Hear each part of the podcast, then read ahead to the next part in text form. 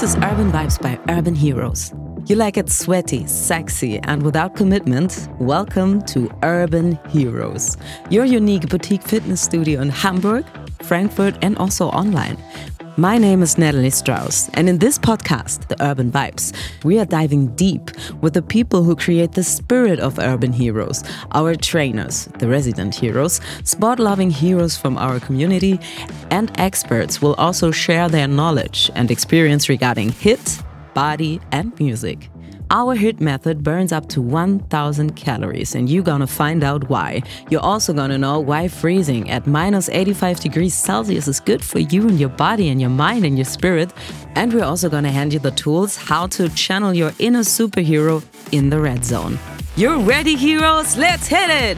In three, two, one, let's go!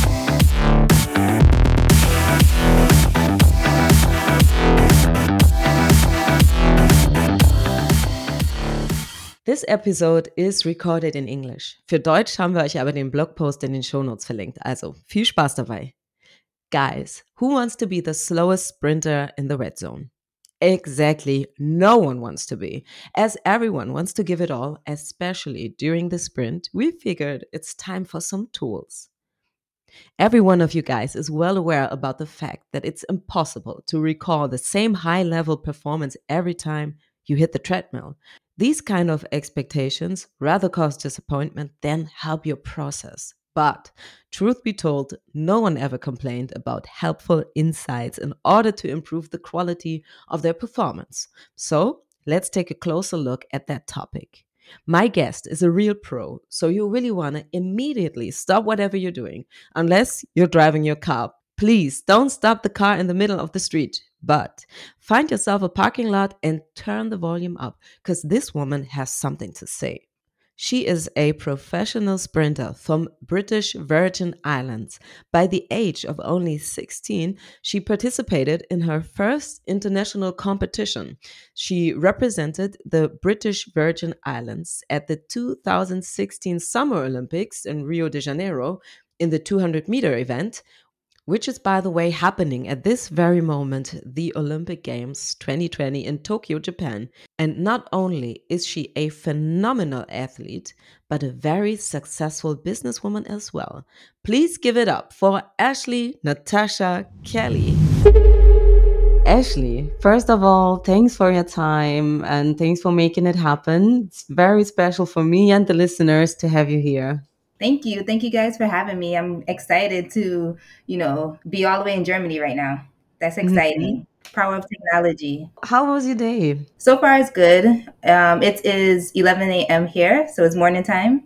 Wow. And so I'm just like getting my day started. Mm-hmm. How does your morning routine regularly look like? Um, so right now, I actually launched my website today, so I've been up for a bit. So that's hey. www.activebyak.com. So it launched today. So I've been up for a while, but I usually start with like a walk or just a stretch, depending if I have practice or if I have clients in the morning. Um, a devotion, breakfast, and then I get going. Congratulations. Thank you. On your launch. Happy launch day. Thank you. Such a special day. Um, Ashley, you're an ex Olympian and you're running your own business. Can you explain to us what is exactly your business and how does it look like? Mm-hmm. So um, once an Olympian, always an Olympian. So um, my current business is active.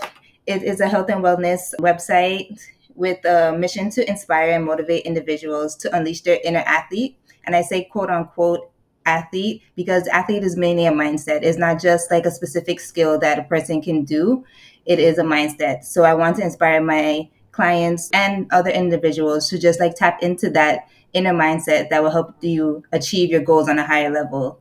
And with active, um, I say active life reimagined because it's just that I want to help others to reimagine what a fitness life can look like and a journey can look like. I want it to be more fun, creative, and not feel like a chore, which a lot of people think that, you know, getting on that journey, feeling that soreness, all of it is a chore. So we're trying to reimagine it and redefine what a fitness journey looks like. You just said something very interesting that athlete is a mindset. It's not like you it's special physics or is first of all it's a mindset.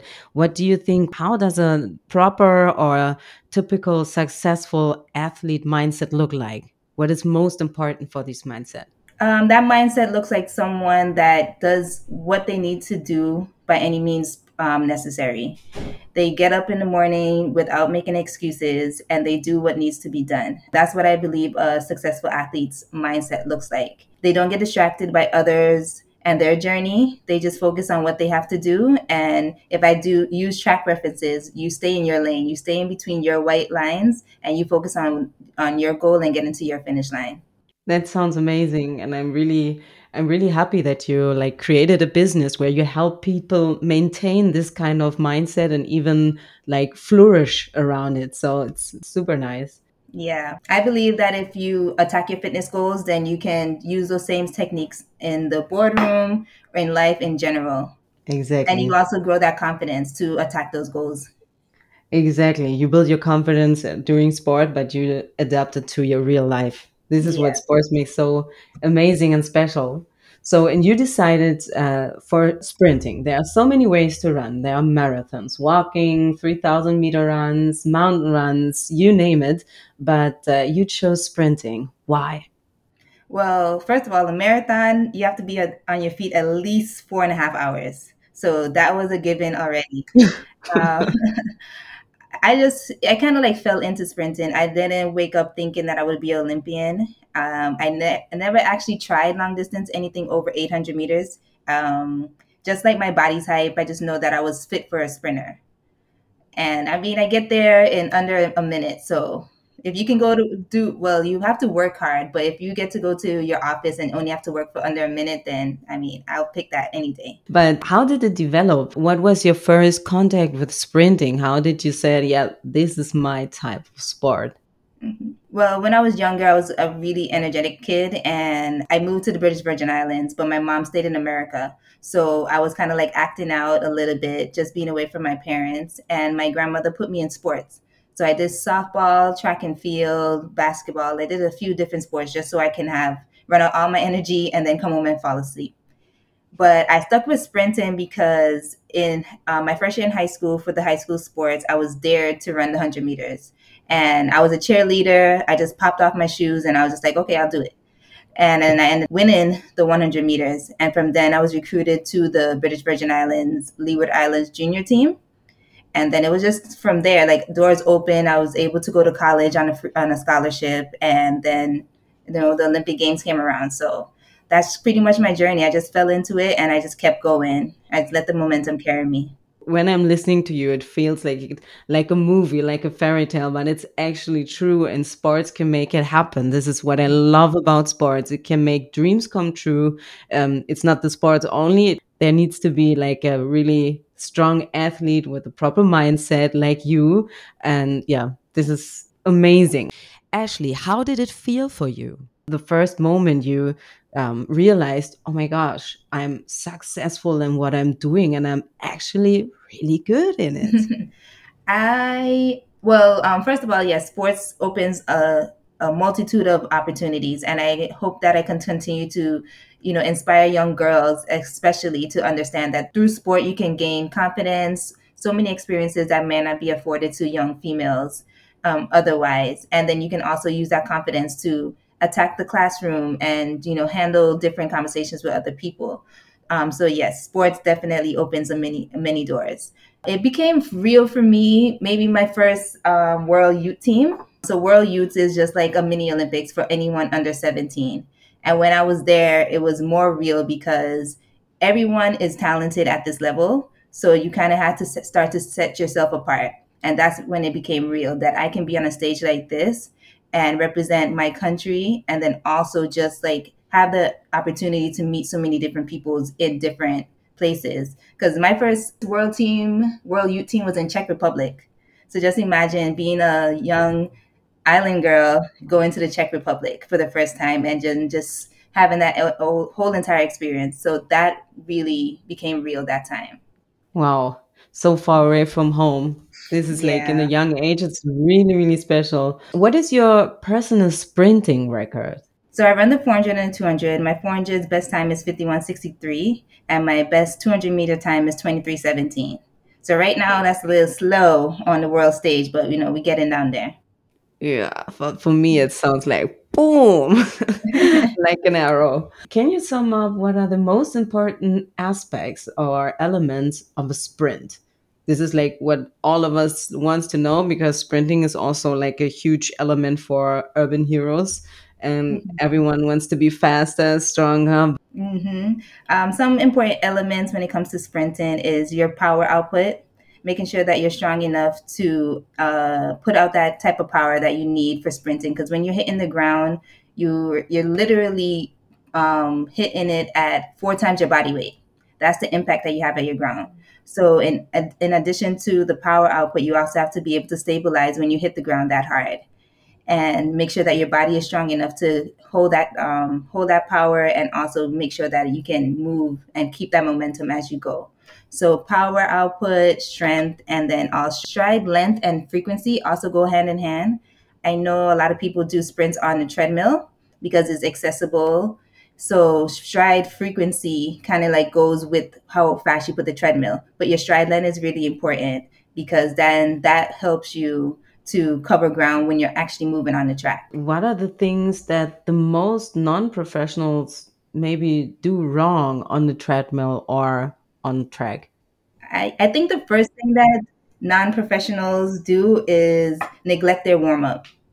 As professional athletes, I think it's very imperative that that we warm up. We know that we have to really warm up those smaller muscles so that we can prevent injuries. And I think non professionals neglect that aspect and that can cause many injuries. So that is the first thing that um, non-professionals, I don't want to say non-professionals, but you know, our weekend warrior, they that's what they do. They neglect the warm up or they rush through it. But as I said before, our body has to be able to absorb that impact into the ground, and it's those smaller muscles that really stabilize your body. So those things, those muscles have to be warmed up before you go just to prevent injury and you don't want to like do all this hard work and then get injured and then get a setback Exactly. So we just talked about warm up. So what do you think of recovery? How important is that? just as important um, i tell my clients recovery and rest is essential recovery when you're stretching after you put your body through all that work is very imperative to stretch even if you're lifting weights when the body the muscles contract is is important to elongate the muscles after so that it can recover properly when we're sprinting we also are putting our bodies through a lot of stress. So it's important for us to bring our heart rate back down to normal rate and then also help our body start that recovery. Um, those will be the most important things that they struggle with. Also, when you're on the treadmill, especially if we can just like keep it to like urban heroes, if you're on a treadmill and you're sprinting, it's important to be mindful of the space that you have just for injury prevention. Also, keeping your toes up, you want to make sure that you you are hitting the ball of your feet. I think that when you're running longer races, you kind of like drop your toes. You're used to having that. That's a normal um, movement for our bodies. So keeping our toes up is imperative because then you hit the ball of your feet and then you're able to have that bounce. Also, um, some things to do off the treadmill just to help your your stride is also make sure that your ankles are strong, so that when you're on the treadmill, you can absorb that impact really well and keep from having shin splints. Mm. So those are some of my tips. Yeah, these tips is very good with the toes up. I will try this the next time. Yes. Um, how was your? Uh, how did your training look like before you were on an Olympic competition? So my training, I train six days a week. Sometimes it will be two a days, depending on the phase of workouts that I have. And those look like I will get up in the morning. I will usually have a train a sprint session on the track. Then, or if I'm um, if it's off season, then I'm on the grass or something like that, a, a softer surface. Then I would break, have lunch, rest, and then I would have a weight room session. So those will be how it would definitely um, typically look like during the Olympic season. Once you're at the Olympic season, is a lot about mental training as well. So then I will also work with a therapist so that I can also train my mind as well as I train in my body. And then as you get into competition, is more just like okay we're training like maybe three days a week maybe two days intense and then you're traveling a lot. Because before covid it would be a travel like every weekend. Now is a little bit slower because of all the stipulations and restrictions but that's typically how it would look like. But six days a week intense training sometimes two days running cardio and weightlifting resistance training Wow. Okay. So that was an interesting point because you said you also work on the mindset. I think a lot of people underestimate the power of the mind and what impact it has on the outcome of our bodies or of our work, of everything. So um, maybe you could give us like a tiny insight. What do you focus on, or what are you getting trained for with your mindset mm. on this mindset training? Well, um, some things to focus on when you're doing mindset training is visualizing. You want to be in um, a competition before you're even you're even there. So it's not new to you. You have to work on techniques to manage your anxiety with breathing, whether it's breathing patterns, just like positive self talk, those are things that you focus on. Um, training can be grueling, so it can it can be discouraging when you don't see the times that you want to hit, and you just have to manage your mind and keep focused and keep positive at all times. So those are some of the things that you work on when you do mindset training. And then also managing the anxiety during competition. That's really important. I know like with urban heroes, if you're going against somebody you see or you see a leaderboard, then you see somebody else. It's, it's important to just like stay focused on what you are doing and not be like go into that fright or flight mode and just like get frightened and freeze. So those are things that you work on when you do your mindset training because it's it's important. I think that anything, any sport or exercise is ninety percent mental. Is how we attack it. Yeah. Wow. So anyone who doesn't believe in the power of the mindset, now you know. Like listen exactly. to the pro. listen to what Ashley has to say because it's true. It's so important. So um, what are your favorite training methods to train the sprints? I like resistance training. I like plyometrics. Those are my favorites, uh, favorite trainings. I think definitely helps with your power output and it's fun. I think it's more fun than just like running around and around and around. And then also, I like anything fast. If I can give you something fast and have shorter recovery, that also taps into your mindset because you know you're getting tired really quickly. So that high intensity interval training is really fun, even when you do it with sprints because once you're getting tired and you have to do something else after that, it taps into your mind and then it also keeps your heart rate going up and down, which is real conducive to like weight loss and also cardiovascular training. Absolutely. And what do you what do you do for your regeneration after after you worked out? So what are your methods? What are your favorite things to do? My favorite favorite thing is sleep. That Yay. is number one. that is number one on the list. I do stretching, cool down, um, pool work, cryotherapy. That's more accessible in more regions, so that's really good. And then also ice baths. If I don't get to a cryo chamber, then I'll do an ice bath, and then also massage.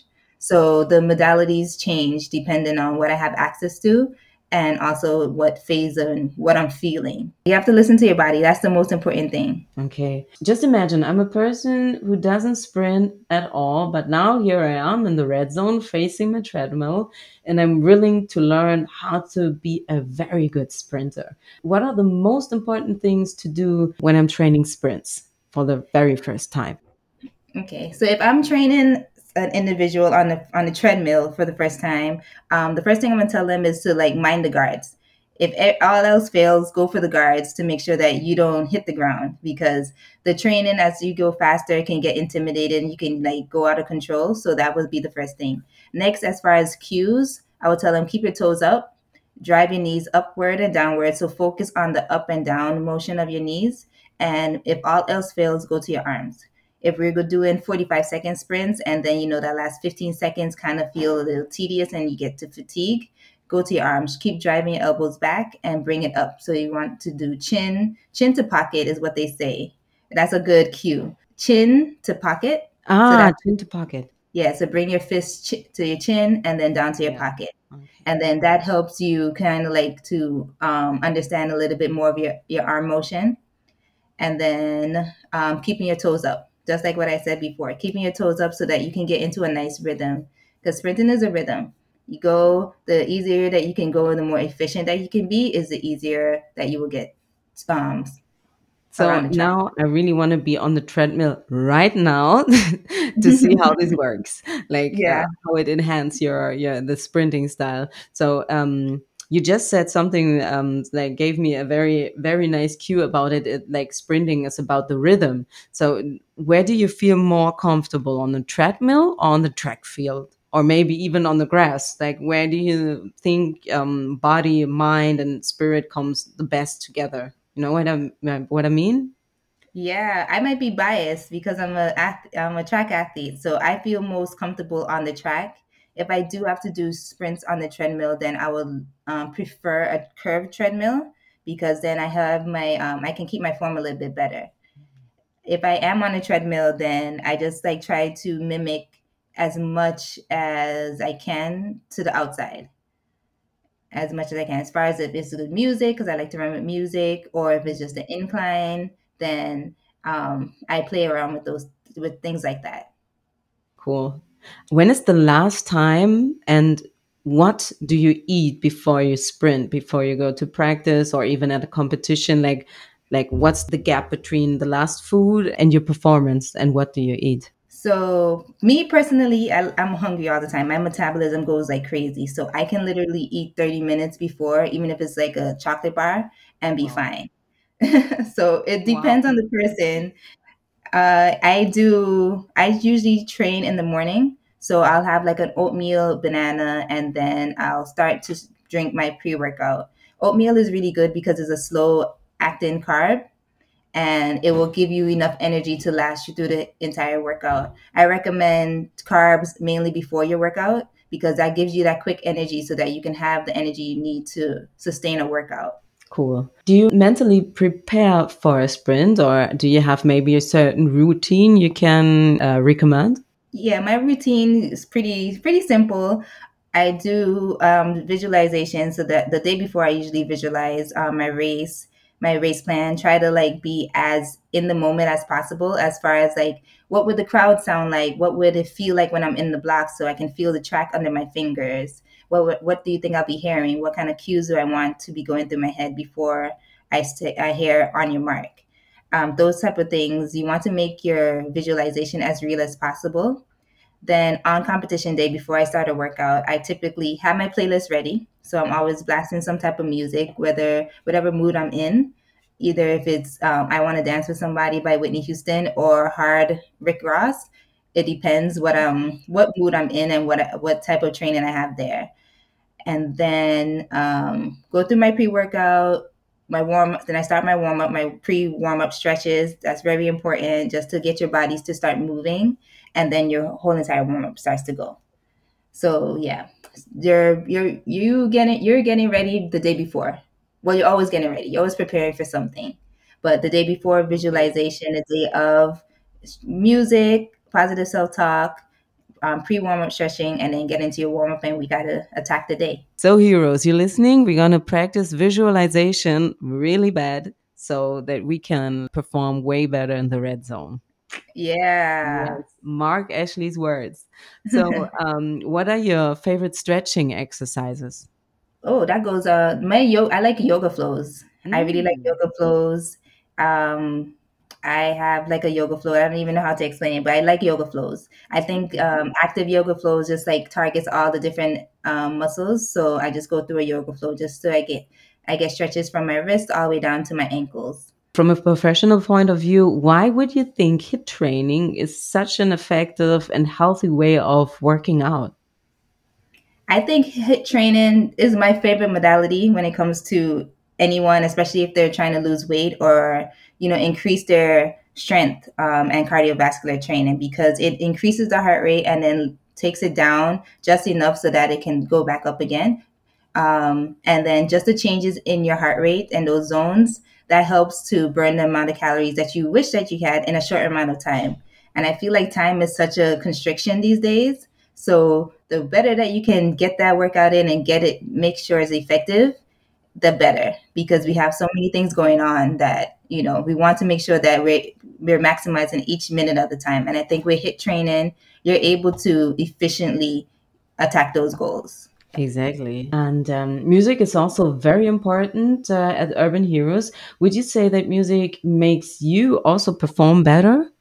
Yeah, of course. I said I have my playlist ready all the time. Mm-hmm.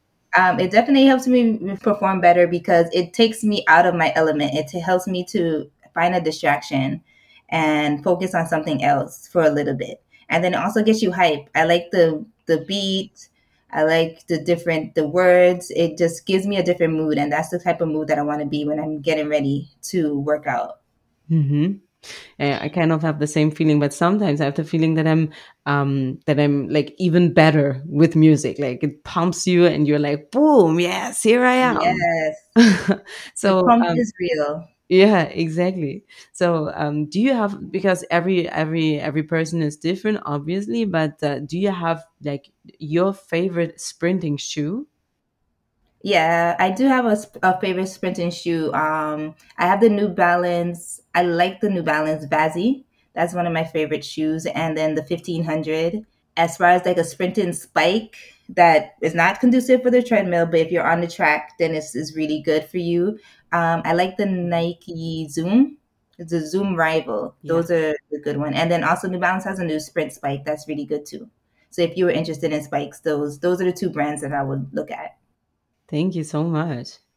Yeah, no um, problem. So we're kind of at the at the end of our interview. I could uh, ask you like a dozen more questions, um, but maybe there's anything you would like to say or have like some recommendation or have the feeling like, oh, I haven't talked about this, so I would love to let you guys know this and that. Um, no, we HIIT everything. I really like the concept of what Urban Heroes brings. The pump, the music, the hit training, all of those elements really provide a really great op- um, environment for workouts, making it fun, just something that's out of the norm. I think that people can see exercise as intimidating and redundant.